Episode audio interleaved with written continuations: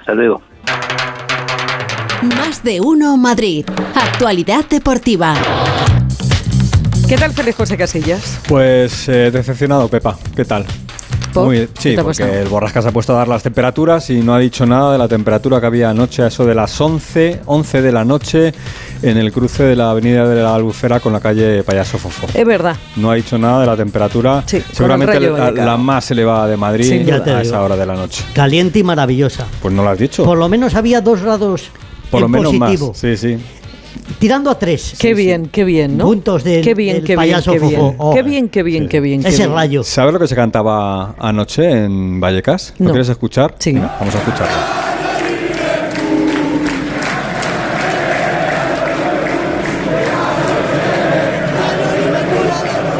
El año que viene, Rayo Liverpool. ¿eh? Claro. Hay que tener un oído bueno, ¿eh? Claro, bueno, claro, claro. A ver, el sonido ambiente de ayer de, de Vallecas es el cántico habitual de, de la afición del Rayo cuando las cosas van bien y el equipo apunta a Europa. Ahora mismo el Rayo es quinto clasificado en la, en la tabla y está pues cerquita de disputar competición europea. Está muy cerquita del Atlético de Madrid, que es cuarto, a tres puntitos, y está por encima del Betis y del Villarreal, por ejemplo, equipos que están haciendo una gran temporada. Así que enhorabuena al Rayo Vallecano. Ahora nos va a contar Raúl Granado. Muy malo tiene que hacer el Rayo, y muy bien el Liverpool, ¿eh? porque el Liverpool ahora mismo es décimo en la clasificación de la Premier, está eh, a 10 puntos además del, del Tottenham, que es el quinto clasificado. No iría decir, ni a la Europa chiquitita. no, no, ahora mismo el rival del Real Madrid en la Champions, el próximo día 21 está eh, de capa caída. en la- acaba de perder 3-0 en la pasada jornada contra el equipo de Lopetegui. Que no se presenten. ¿eh? Bueno, pues se presentarán, vendrán, Ya. vendrán. ¿eh? Pero bueno, el Rayo, el Rayo ahora mismo, el que tiene que, el que soñaría con jugar contra el Rayo Vallecano sería el Liverpool ahora mismo, porque significaría que estaría bastante mejor clasificado. Está el Borrascas también preocupado porque hoy hay un, hay un partido Sí. eh, a las 8 en Tánger, en, en Marruecos, que enfrenta al Flamengo Ellos son brasileños. y al, sí, de Río de Janeiro, Bien. y al Al Hilal, que es el equipo de Riyadh. Que no tiene nada que ver con el Alioli. no, que no tiene nada que ver con el Al Ali, eh, que es el rival del Real Madrid, Que que es de. El Cairo. ¿eh? El Al Hilal es de Riyadh, de la capital de Arabia Saudí, mientras que el Al Ali, el rival del Real Madrid, es el de Mira cómo te mira Pepa. es el del Cairo. Eh, por cierto, este partido de- del Flamengo y el Al Hilal lo pita Martínez Munuera. ¿eh? Así que tenemos árbitro español también en el mundialito de clubes, porque el Madrid está en Rabat, llegó ayer. El Real Madrid entrena esta tarde en las instalaciones de, de- se llaman Mohamed VI, ¿eh? que dicen que son instalaciones espectaculares. De hecho, eh, hablan de un centro de tecnificación de primer nivel y de una cantera, la del fútbol de Marruecos, que ya conocemos bien cómo se las gastan, ¿eh? que si no se lo pregunten a tu amigo Luis Enrique en, Sí, el, sí, en sí. el Mundial. Así que allí va a entrenar el Real Madrid a eso de las 6 de la tarde. Pero antes han comparecido en rueda de prensa Carlo Ancelotti, el entrenador, y Fede Valverde, el futbolista. Vamos a escuchar a Carlo Ancelotti y nos quitamos ya, si queréis, de en medio el asunto Vinicius. Uy, ¿eh? otra vez. Porque Ah, ¿eh? seguimos De con el asunto ¿eh? Vinicius. Es verdad que Ancelotti no ha dicho nada que no haya dicho anteriormente, pero en el tono y sobre todo en el gesto a Ancelotti este asunto, como a gran parte de los que estamos en este mundo del fútbol, de una u otra manera, nos empieza ya a cansar, ¿no? Escuchamos a Ancelotti. La pregunta que hago es esta. El problema que es Vinicius, los compañeros de Vinicius, ¿cuál es el problema? Vinicius tiene que defenderse de qué? Parece que el problema es Vinicius. El problema es lo que pasa alrededor de Vinicius. Y punto. Es un problema del fútbol español. Creo que es un problema que tenemos que resolver. Porque parece que eh, Vinicius es culpable. Vinicius es la víctima de algo que yo no entiendo. Bueno, pues es un problema del fútbol español, esto ya lo he dicho en varias ocasiones y es una historia que, que realmente, Rafa Fernández, ¿qué tal? Buenas tardes. Hola, buenas tardes, ¿qué tal? Es un problema que tenemos y que hay que, que solucionar. La liga está trabajando, la liga está trabajando por, por ello, Sí. pero Y está intentando, eh, con denuncias, buscando, eh, con un correo electrónico de Stop Racism, eh, en el que se busca el parar el racismo eh, para que haya denuncias y para, para que haya colaboración de los aficionados para intentar eh, conseguir eh, que se erradique todo lo que signifique eh, la palabra racismo. Bueno, son dos cosas distintas, ¿no? Estamos hablando por un lado de ese racismo del que se habla en las gradas o con aficionados, con minorías, hay que decirlo, y por otro lado estamos hablando de lo que ocurre en el campo, donde a mí no me gusta que, Vinicius esté pendiente de los rivales, pero desde luego menos me gusta la actitud de algunos jugadores tipo Raillo, que, bueno, pues que lo escuchaba ayer, ¿no? Él decía que no quería el ejemplo de un Vinicius para sus hijos, tampoco creo que sus hijos se merezcan eh, lo que ha hecho el padre este fin de semana, no creo que sea el mejor, el mejor ejemplo para los suyos. El problema es que nadie se mm, da ya el primer paso para cerrar este, este asunto, eh, para cerrarlo definitivamente, eh, porque siempre encontramos esa justificación, ese pero. Mm, Comentabas ayer, Pepa, tú cuando decías Vinicius también se tira, es verdad, Vinicius también se tira, con lo cual él también es responsable de esta, de esta situación y se, tienen que ser todos los que digan hasta aquí hemos llegado. Lo que Pero no yo puede creo ser que es- se está poniendo demasiado el foco en este muchacho, ¿no? Sí, sí, sí. eh, Pero yo creo que ahí pero entramos todos, no- entramos los que hablamos claro. de él, los que hacéis crónicas de él, los que solamente se vive pendiente de él y, y hay una gran No, parte de culpa también de, de de Real. Madrid. Claro, claro, por eso digo que es, que es el momento de, de que todos todos cerremos este asunto y digamos hasta aquí se llega, eh, porque si empezamos a encontrar siempre la justificación o la salida por una parte, no es que este futbolista provoca, no es que este hace gestos, no es que este eh, se tira al suelo, no es que, no, no, vamos a cerrar este asunto. Lo primero lo del racismo, lo de los Sí. gritos, lo del mono y todo esto que está investigando ahora ya la liga también el, el Mallorca, eso es inadmisible. Lo de los pitos ha pasado siempre, eh, un- pitar a un futbolista es una cosa habitual en un terreno de juego Sí. y no hay ningún problema por ello, pero vamos a empezar ya a decir las cosas claramente porque si no, no, no va a ser nunca una puerta cerrada. Y en cuanto haya un poquito, un poquito, alguien la va a aprovechar. No, Entonces, y lo, y lo sí, de sí. las provocaciones también Mm. ha sido una cosa histórica. Yo siempre me acuerdo, pongo el caso de Zidane, Mm. que es un señor y creo que ahí nadie lo puede eh, discutir, cómo perdió las ne- los nervios en una Claro. final de un campeonato del mundo a él. Eh, porque le insultaron, se metieron con él y, y respondió con un cabezazo. Mm. Pero Eso no es estuvo bien lo de. Zidane, no, estuvo bien lo de Materazzi, que era en este caso el, el futbolista italiano Claro. que, que le insultó. Pero siempre ha pasado eso. Pero, no porque haya pasado tenemos que decir que como pasaba antes, ahora también pasa. No, no, es que no debería haber pasado antes tampoco. y pasará, Félix. Pero ¿no veis que estamos haciendo lo que estáis intentando decir que no se haga? ¿Por qué no cerramos realmente y Mm. vamos a otra cosa? Alejandro, Vamos a la Lioli. Voy Venga. a saludar a Alejandro Mori. entonces. Venga. Hola, ¿qué tal? Buenas ¿Qué tal? tardes. Bueno, antes de cerrar este asunto, también hay que decir que lo comentábamos ayer en, en Onda Cero y está en la página web de Onda Cero.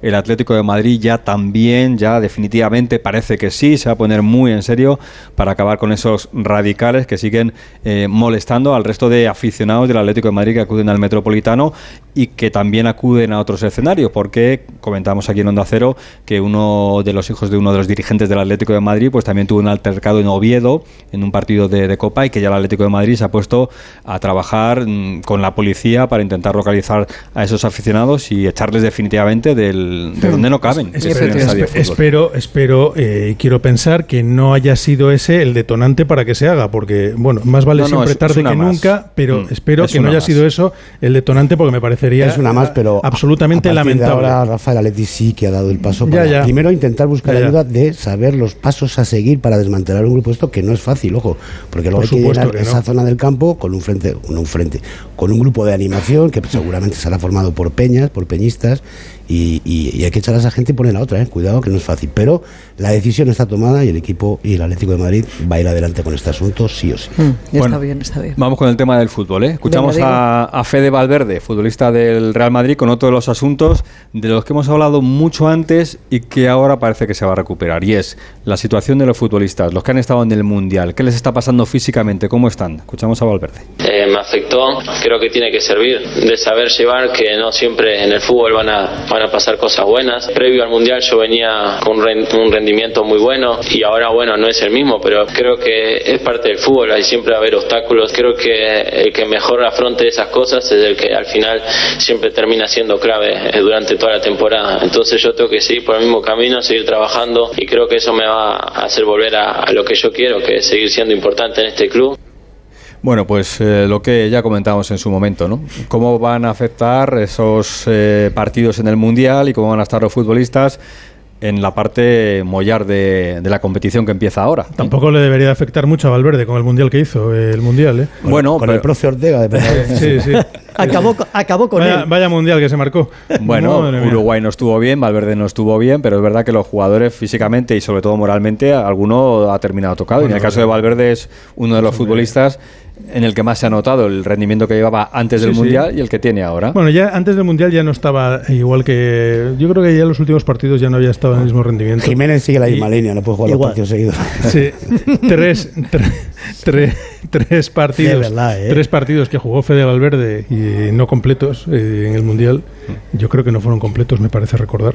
Y pues hombre, tampoco es. Y la moral, eh, Pepa, ¿tú qué crees? Un futbolista. No, Pepa me tiene que apoyar porque No, no, tú, un tú has venido a Yo lo que diga que- feliz. un futbolista, un, fútbol- un fútbol- un futbolista del nivel de, del Real Madrid, de jugador como Fede Valverde, que ha jugado tres partidos, que el último habrá sido a finales de noviembre, primeros de diciembre.